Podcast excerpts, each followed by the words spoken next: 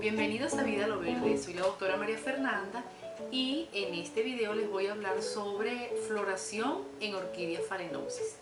Ya les será muy conocida esta orquídea que se la he mostrado en videos anteriores en los cuales les hablé del cuidado de las orquídeas. En el último video les decía que esta orquídea estaba muy próxima a darme una vara floral.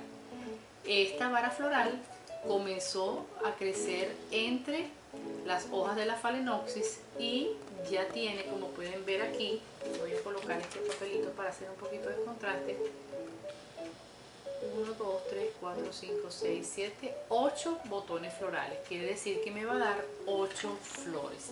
¿Cómo reconocer o cómo distinguir la vara floral de las raíces? Es muy sencillo. Cuando nosotros vemos hacia este lado, por ejemplo, estas que están aquí, se ven claramente que son raíces.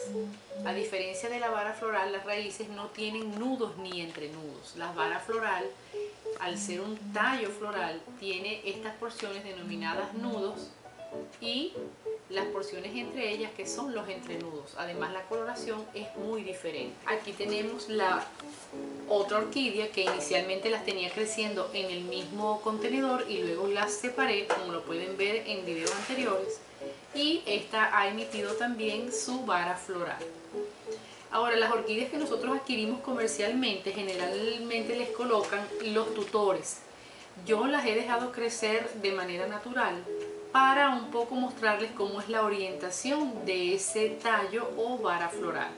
Sin embargo, ya cuando ustedes tienen este estadio de desarrollo de la vara floral, podrían colocarle, si quisieran, su tutor. Entonces, también existe un video sobre la colocación de los tutores, pero lo que tendrían que hacer es ubicar la dirección más parecida a la que lleva la vara floral para no forzarla mucho y colocar una pincita de esta manera de modo que las flores no caigan tanto. Quedaría de esta forma.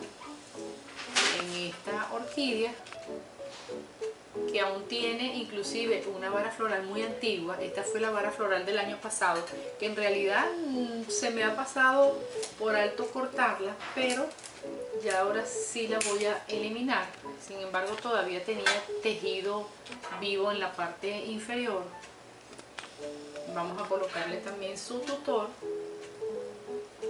ustedes buscan el sitio para evitar perforar alguna raíz y le colocamos su sería más o menos hacia este lado más bien su pequeño ganchito. Bueno, allí quedarían entonces nuestras dos orquídeas esperando la apertura de los botones. Estos botones ya tienen 20 días desde su formación y ese es el tamaño que han adquirido. En este podemos verlo así y en la orquídea más grande podemos enfocar los botones. Esta sí sé que es una orquídea cuyas flores son blancas porque ya el año pasado me dio flores. Esta la rescaté y no tenía flores por lo tanto no sé de qué color van a ser estas phalaenopsis sin embargo en cuanto abran estos botones les haré un video para que vean el color de las flores de esta phalaenopsis y cómo es la floración.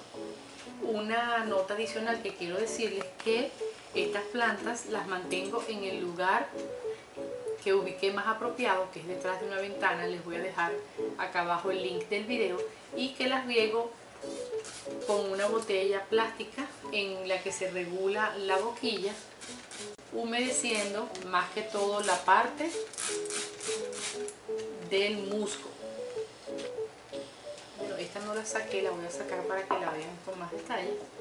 Fíjense toda la cantidad de raíces que tiene. Esta porción apical es un poquito más blanquecina. Ya uno humedeciendo bien toda la parte de lo que es el musgo, no necesita un riego adicional. En realidad yo trato de evitar eh, mojar las hojas. Dirijo el riego sobre todo a la parte del sustrato. Esto ha sido todo en este video. Espero que sea de gran utilidad para todos ustedes y que sigan disfrutando de las orquídeas que son plantas maravillosas y al contrario de lo que la gente piensa, no son plantas delicadas, son plantas que toleran condiciones adversas y sobreviven y nos dan flores aún sin sustrato. Los espero en un próximo video. Chao.